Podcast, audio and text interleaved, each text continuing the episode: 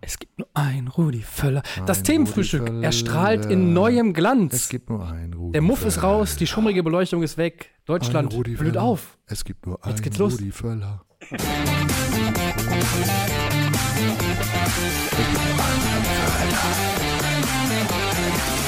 Ein Rudi Völler. Ein Rudi Völler.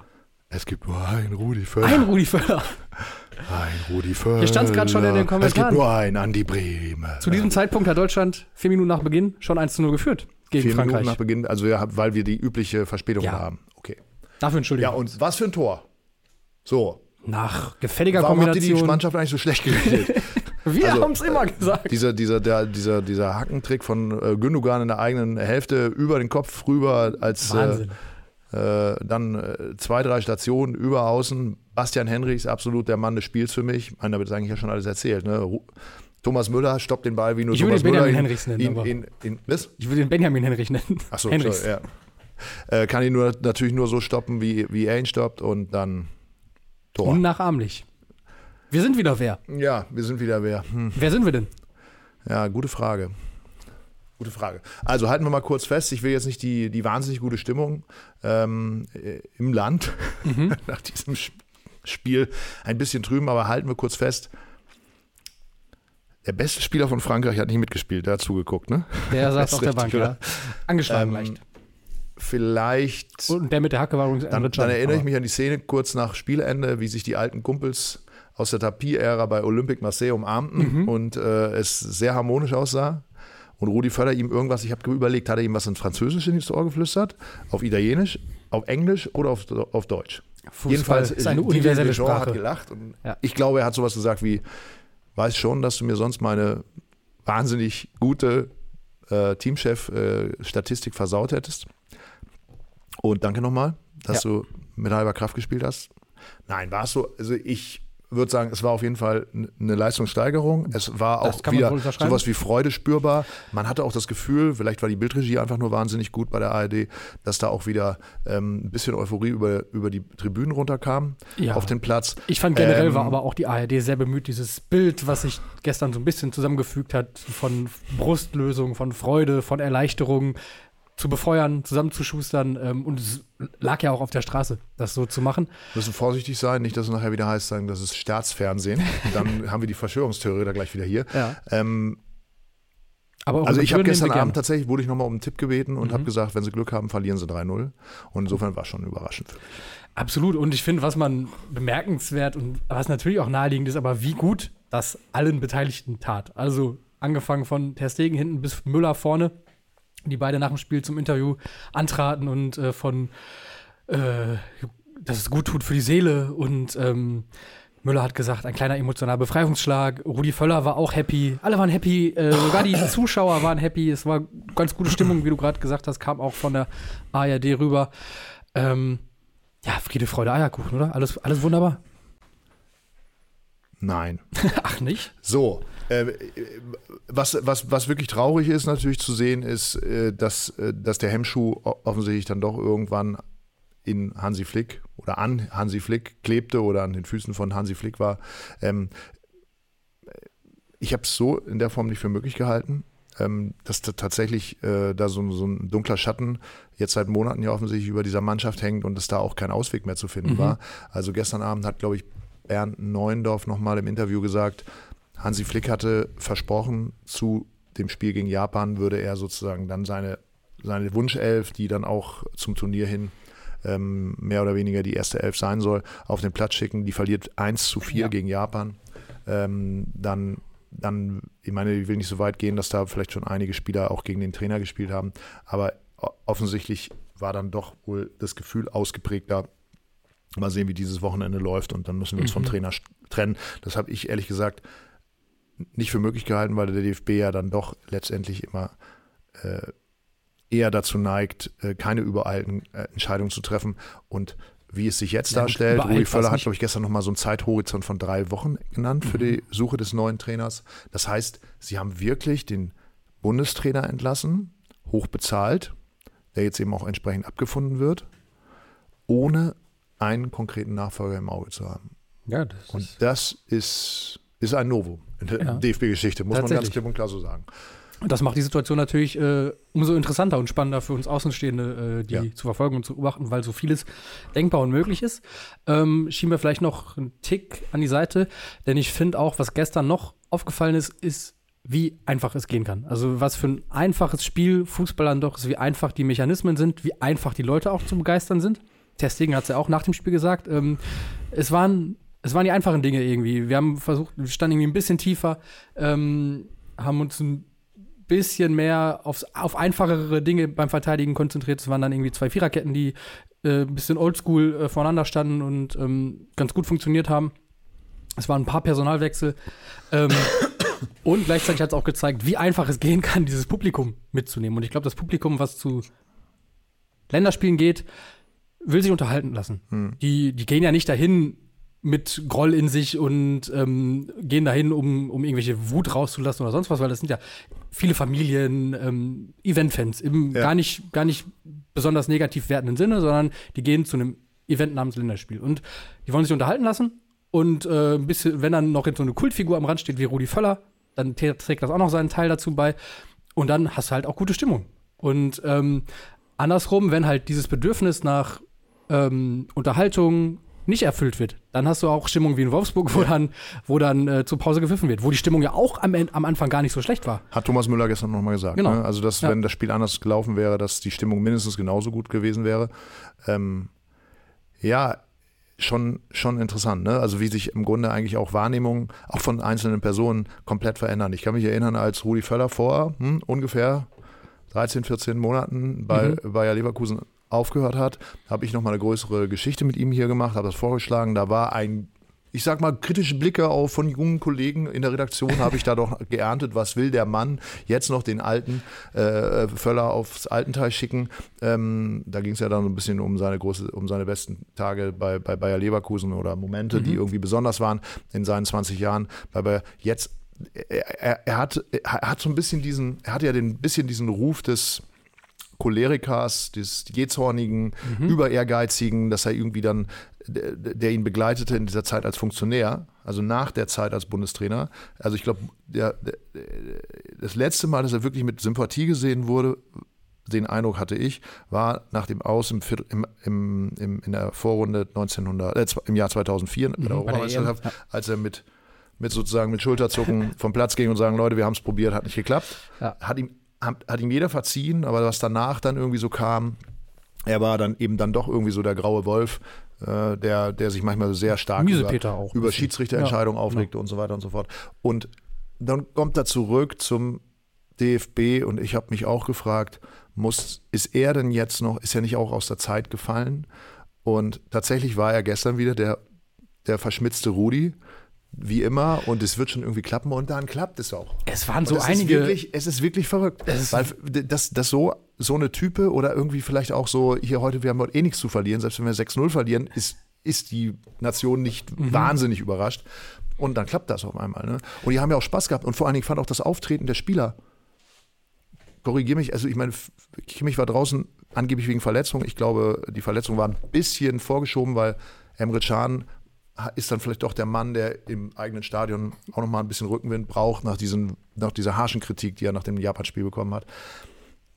Und irgendwie war die ganze Mannschaft so sympathisch. Ja, es war alles so ein bisschen oldschool, fand ich. Ne? Also es hatte viel, von Nostalgie gestern auch, nicht nur wegen Rudi Völler, auch dann passte schon ins Bild auch, wie dann äh, Alex Bommes und Bastian Schweinsteiger unter diesem Pavillon standen, nur irgendwie so der Grill daneben gefehlt und dann, da war es ja auch so, dass, äh, Gerd Gottlob kommentierte und äh, sogar hervorgehoben hat, dass die äh, drei da auf der Trainerbank nicht mit ihrem iPad sitzen. Also es war so ein bisschen, da hatte sehr viel im Gesamtbild von so einem Frühjahr war alles besser und dann passt das auch noch dazu. Dann gewinnt Deutschland wieder gegen eine große Nation und ähm, ein Rudi Völler schallt durchs Stadion, Ja. ähm, die Laola wabert dadurch. Also es, man hat auch gemerkt, dass irgendwie alle Bock hatten, sich darauf einzulassen. Absolut. Von den Spielern, Ja. aber auch von den Fans Ja. und auch eben Rudi Völler für dieses eine Spiel, wobei wir jetzt natürlich hier noch den Kommentar von Kai Neumann aufgreifen, der fragt und was auch viele Medien gefragt haben, obwohl es anders kommuniziert ist, müssen die drei am Rand jetzt wirklich bleiben? Die Trainerfrage wollen wir die kurz nochmal aufschieben. Okay. Ich wollte noch mal kurz was sagen. Ja. Großer Gewinner für mich, äh, ich habe gerade Bastian Henrichs, ein Kollege von uns. Ne? Äh, deswegen, äh, äh, Benjamin Henrichs fand ich ganz, ganz, ganz äh, sehr belebend und äh, eine gute Alternative für eine sehr neuralgische Position, die wir im Spiel haben. Also Spitze. Äh, gut, dass wir das noch ausprobiert haben. Mhm. Wir, sage ich schon. Gott, oh Gott, was ist los? Ähm, ähm, dann äh, Ja, Gewinner. auch du bist mittlerweile. Auch dich Gewinner. Gewinner für mich dieser, dieser Länder, der, dieses Länderspielwochenendes, Leroy Sané. Absolut. Macht Äh, ich- also wenn der in Form ist, macht es ja so Spaß, Woche dem noch gedacht, Mensch, so ein toller Fußball. Ja. Oder auch, auch einer, der so ein bisschen, dem man auch so ein, so ein Hemmschuh angelegt hat, als er nach, nach, nach München gewechselt ist und nie kommt er in die, in die Pötte. Was für ein großartiger Fußballer. Mensch, gib dem Flügel, was kann da noch alles kommen?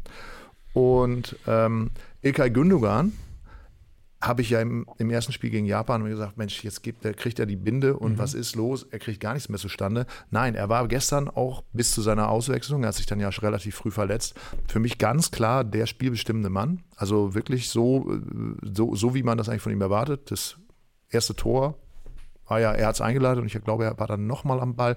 Also Ja gut, aber dann muss er relativ früh ausgewechselt werden. ne? Insofern, insofern äh, ist, da, ist da doch das eine oder andere, was wir gestern, glaube ich, um, um 20.30 Uhr noch schlecht geredet haben, doch nicht ganz so schlecht. Ähm, ja, meine Güte, was für, was für, was für Kaffeesatzleserei wir hier betreiben. Also ich, ich, komm Ja, wir hängen uns jetzt an einem Spiel. Aber man muss ja auch mal demütig sein, oder? Man kann auch einfach mal sagen, Leute, wir haben uns ein Stück weit getäuscht. Ja, wir kriegen, Ähm, kriegen, zu- und- und zu Kreuze. Naja, gut, man kann es ja vielleicht auch so fassen, ähm, es ist immer noch ein bisschen tragisch, dass das Mentale bei diesen Menschen, die das so gut können, so eine große Rolle spielt. Und das nicht über einen Tag oder zwei Tage im Jahr, was, was man ja vielleicht noch verstehen kann, sondern offensichtlich auch über, über Zeiträume von einem halben und ganzen Jahr. Also Hansi Flick hat jetzt zwei Jahre das gemacht und es ist immer schlechter geworden. Schade eigentlich. Absolut. Ähm, aber Ja. jetzt würde ich. Jetzt kommen wir zur Trainerfrage. Jetzt kommen wir. Also, äh, warum? Warum nicht weiter, Rudi? Komm, gib den Soll Ruck. ich sagen? Ich finde, das hat was mit Respekt zu erstens tun, er, oder? Erstens, er hat es klipp und klar Ja, gesagt. eben. Zweitens, ich halte ihn dann doch für schlau genug, ähm, diesen Effekt, den er da ja gestern doch wieder erzielt hat, was ich nicht für möglich gehalten habe, äh, nicht zu überstrapazieren. Ähm, und seine Funktion ist ja, wenn ich es richtig verstanden habe, die Trainersuche. Und Mhm. er muss jetzt Seinen liefern. eigenen Nachfolger suchen. Ja, und ich, und ich, ich glaube auch, man sollte das vielleicht tatsächlich dann auch mal mit einem, aus einem Blickwinkel betrachten, der dann sozusagen auch nachhaltig ist, der, der eben vielleicht auch über dieses Turnier hinausgeht. Also klar ist ja, wir müssen jetzt in, innerhalb von neun Monaten muss das irgendwie so hinge, hingedreht werden. Bastian Schweinsteiger hat es gestern gesagt, dass es zumindest eine kleine Euphorie im Lande breit. Ja. Er, er hat gesagt, wir, Deutschland muss nicht das Turnier gewinnen, aber es muss eine Aufbruchstimmung da sein. Und wer kann diese Aufbruchstimmung erzeugen und dann vielleicht auch schon in zumindest leicht Strukturen aufbauen, die dann darüber hinaus wirken. Und wo, wo, wo die Fehler, die jetzt in der Vergangenheit gemacht wurden, äh, sich nicht wiederholen. Und Bernd Neuendorf hat ja gestern noch im Interview gesagt, man denkt in jede Richtung, man setzt sich mit vielen Kandidaten auseinander. Er hat auch ganz klipp und klar gesagt, äh, auch ein Trainer aus dem Ausland kann, kann es sein. Mhm. Und äh, das macht natürlich Hoffnung, weil mein Lieblingskandidat an dieser Stelle wäre ja, obwohl das natürlich kein Mann der Zukunft ist, äh, Louis van Gaal, Mhm. Bastian Schweinsteiger, der natürlich wahrscheinlich wie kein Profi in der, in der Fußballgeschichte äh, von Louis van Gaal profitiert Ja. hat, ähm, hat ja gesagt, das ist genau der richtige Mann mit Mhm. seiner Autorität, der den Spielern Gegenwind gibt, der genau das, was wir in der Amazon-Doku äh, sehen, nämlich Julian Brandt kommt wieder zu spät. Kann das wirklich sein, sagt Hansi Flick. Ja gut, ist halt so, aber wenn es noch einmal vorkommt Mhm. und noch einmal und noch einmal und noch mal einmal, genau das ist doch das, das Problem, ähm, dass, äh, ja, dass es offensichtlich äh, sich da so eine Art Schlendrian auch vielleicht über die Löwjahre eingestielt hat, der, der da nicht mehr rauszuholen ist. Und ich glaube, die Leistungsbereitschaft in so einem Ensemble, was eben auf allerhöchste Ne- Ebene performen muss, die kann nur durch, durch einen, einen äußeren Impuls erzeugt werden. Und deswegen würde ich mich natürlich freuen, wenn Louis van Gaal sozusagen der der Reformer wäre, der das, oder zumindest der, der Anfangsreformer, der dann sozusagen das Zepter so weitergibt, wie er es ja bei Bayern München dann auch gemacht hat, um, um, um, um die Nationalmannschaft auf Jahre zu prägen. Ich kann nicht anders als hier zuzustimmen und auch Bastian Schweinsteiger zuzustimmen. Auch äh, Philipp Lahm hat sich anscheinend für ihn ausgesprochen schon. Ähm, es wäre es wär ganz fantastisch, muss ich sagen. Es wäre mit Sicherheit unterhaltsam und ich glaube, dass das entweder ähm, im EM-Titel endet oder krachend scheitern würde. Äh, in jedem Fall wäre es mit ziemlicher Sicherheit unterhaltsam, auch für alle Außenstehenden. Es scheint allerdings gerade dann doch eher auf Julian Nagelsmann äh, hinauszulaufen. Die Meldungen, die da jetzt äh, ganz zuletzt und frisch reinkommen, deuten darauf hin, dass es eher eine Frage der Zeit ist. Julian Nagelsmann scheint Bereitschaft zu signalisieren. Ah. Bayern präsentiert sich gönnerhaft und Uli Hoeneß hat schon gesagt ähm, oder durchblicken lassen, dass man jetzt keine Ablöseforderung stellt, sondern äh, wenn dann das Freundschaftsspiel zustande kommt, was man schon äh, im Zuge der Flickfreigabe vereinbart hat, dann wäre auch gut. Beim Gehalt müsste man sich natürlich dann irgendwie einigen. Aber äh, ja, die Bayern würden mal wieder den deutschen Fußball retten. So würden sie es wahrscheinlich darstellen. Äh, interessant, wenn er es macht, ne? Weil immer noch im Hinterkopf behalten, ich glaube, solche, äh, so eine Chemie, die sich dann entwickelt zwischen Mannschaft und Trainer, mhm. die entwickelt sich ja meistens im, am ersten, beim ersten Treffen. Spätestens beim zweiten Treffen. Das heißt, es muss schnell gehen. Ja, es muss sowieso. sofort funktionieren. Und, äh, und, und die, die, äh, und es darf nicht wieder dieses Gefühl eintreten wie beim letzten Mal. Vielleicht, wir können alle nicht reingucken, aber mhm. ähm, im Hinblick auf die Europameisterschaft und natürlich, was wir nie vergessen dürfen, äh, das Bundestraineramt ist immer auch eine Art politisches Amt. Absolut. Und ähm, Julian Nagelsmann ist ja nicht zuletzt, wenn wir nochmal auf den Tabellenstand gucken, als er entlassen wurde, und den Tabellenstand am Ende der Saison, beziehungsweise ja gut, dann am Ende der Saison sind sie Meister geworden, aber am vorletzten Spieltag, also das, was Thomas Tuchel danach gemacht hat, hat nicht so funktioniert, wie das, was äh, Johann Nagelsmann gemacht hat, sondern er ist auch ein Stück weit daran gescheitert, dass sich die Bayern-Bosse darüber aufgeregt haben, dass er mit der Harley auf das Trainingsgelände fährt, dass er mit dem Skateboard kommt, dass er zu jeder äh, zweitklassigen Frage auch äh, Monologe hält, die vielleicht gar nichts mit dem Fußball zu tun haben. Das ist den Leuten an der Sebener Straße am Schluss ein bisschen auf den Sack gegangen. Und die Frage ist, mh, hm, ich finde das ja gut. Also mir gefällt da ja auch irgendwie dieser Lausbubenscham, den er so ein bisschen mitbringt. Aber mhm. das ist ja offensichtlich auch etwas, was viele Leute unsympathisch finden. Das glaube ich tatsächlich und, auch, und dass da, Nagelsmann keiner jetzt nicht der ist, auf den sich alle einigen können.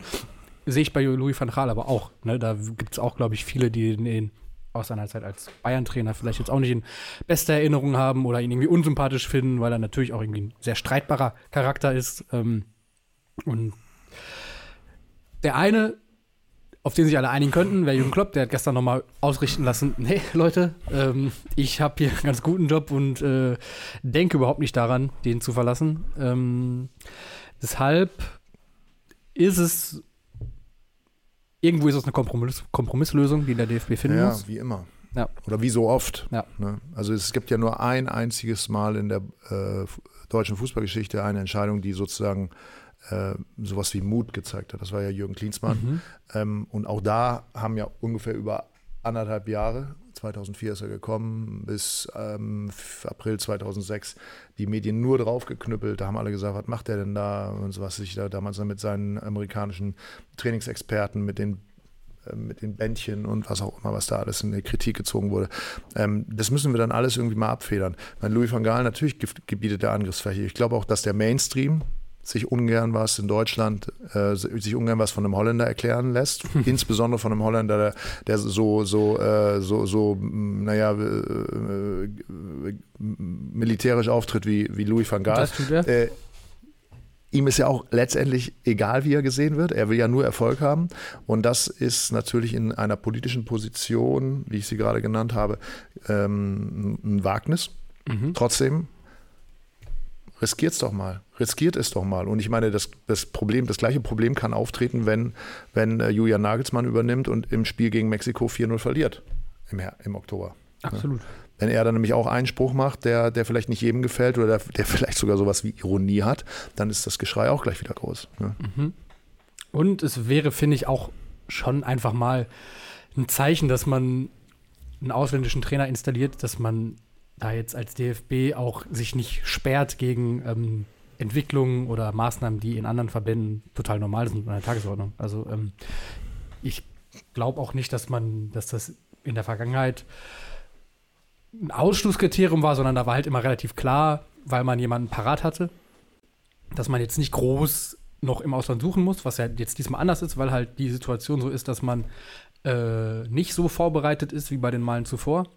Ähm, ich glaube, dass die Bereitschaft, und das hat Bernd Neundorf ja gestern auch gesagt und auch Rudi Völler hat es, glaube ich, an anderer Stelle bestätigt, äh, dass es kein Ausschlusskriterium ist. Und ich fände es auch irgendwie ein Zeichen von ähm, ja, Mo Moderne vielleicht oder Offenheit, dass man auch sagt, okay, ja, auch der DFB ist im äh, diesem Jahrhundert angekommen und ähm, mein Gott, dann probieren wir es halt auch mal auch mit jemand aus einem anderen Land. So, also Ja. muss ja nicht schief gehen. Nein, also wir äh, schauen mal. Die nächsten zwei, drei Wochen werden es weisen. Rudi Völler und Bernd Neuendorf äh, arbeiten unter Hochdruck dran. Mhm. Matthias Sammer hat abgesagt. Oder doch Stefan Kunz. Man weiß es nicht. Aber das ist ja schön. Das ist sowas, was uns jetzt noch ein paar Tage, vielleicht Wochen in Atem halten wird. Äh, wir können täglich Wasserstandsmeldungen besprechen. Wir können äh, Kandidaten, die sich verabschieden oder aus dem Rennen sind, nachweinen und nachtrauern. Wir können ähm, neue Kandidaten, ihren Hut selbst vielleicht in den Ring werfen, äh, besprechen. Also äh, ich bin ganz dankbar für die Ich glaube nicht, dass das passiert. Ich Nein, glaube meinst nicht, dass es eine lange Hängepartie wird.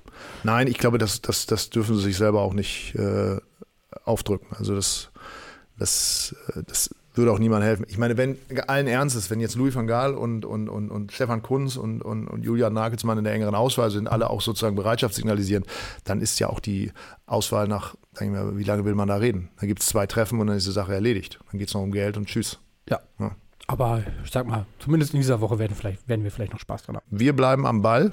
Absolut. äh, was die Bundestrainerfrage anbetrifft. Ja. Hoffentlich ist es jemand, der Trainer ist. Hoffentlich ist er nicht nur ein Teamchef. Das wollen wir ja nicht. Wir brauchen hier in Deutschland immer noch jemanden mit einem Schein. Mhm. Obwohl ja die, glaube ich, mit dem Teamchef, die haben es auch gar nicht mal so schlecht gemacht. Das stimmt. Wer ist für dich dein absoluter Lieblingstrainer der Nationalmannschaft in der Geschichte? Ja, Cleansy. Also, Tatsächlich? Ja, das war mein Sommermärchen. Ah, also da war ich Okay. so äh, gefangen von der Nationalmannschaft wie nie. Franz Beckenbauer äh, hat, äh, glaube ich, gestern oder vorgestern Geburtstag gehabt. Wir gratulieren herzlich Wir nachträglich. gratulieren nachträglich und wir hoffen, dass es ihm gut geht. Ja. Ähm, Schöne Grüße. Für mich ist. Weiß, Ich er weiß, wird, er wird zwiespältig gesehen, aber Franz Beckenbauer. Ja, deswegen habe ich gar nicht nachgefragt, weil ich wusste, dass es bei dir darauf hinausläuft. also, macht's gut, kommt Also. gut durch den Mittwoch und wir äh, melden uns morgen hier wieder. Der Mann mit der Mütze geht nach Rudi Haus. Völler. Die vielen oh, schönen Stunden, sie sind aus. Der Mann mit dem Ein Rudi Völler, ein Andi Bene.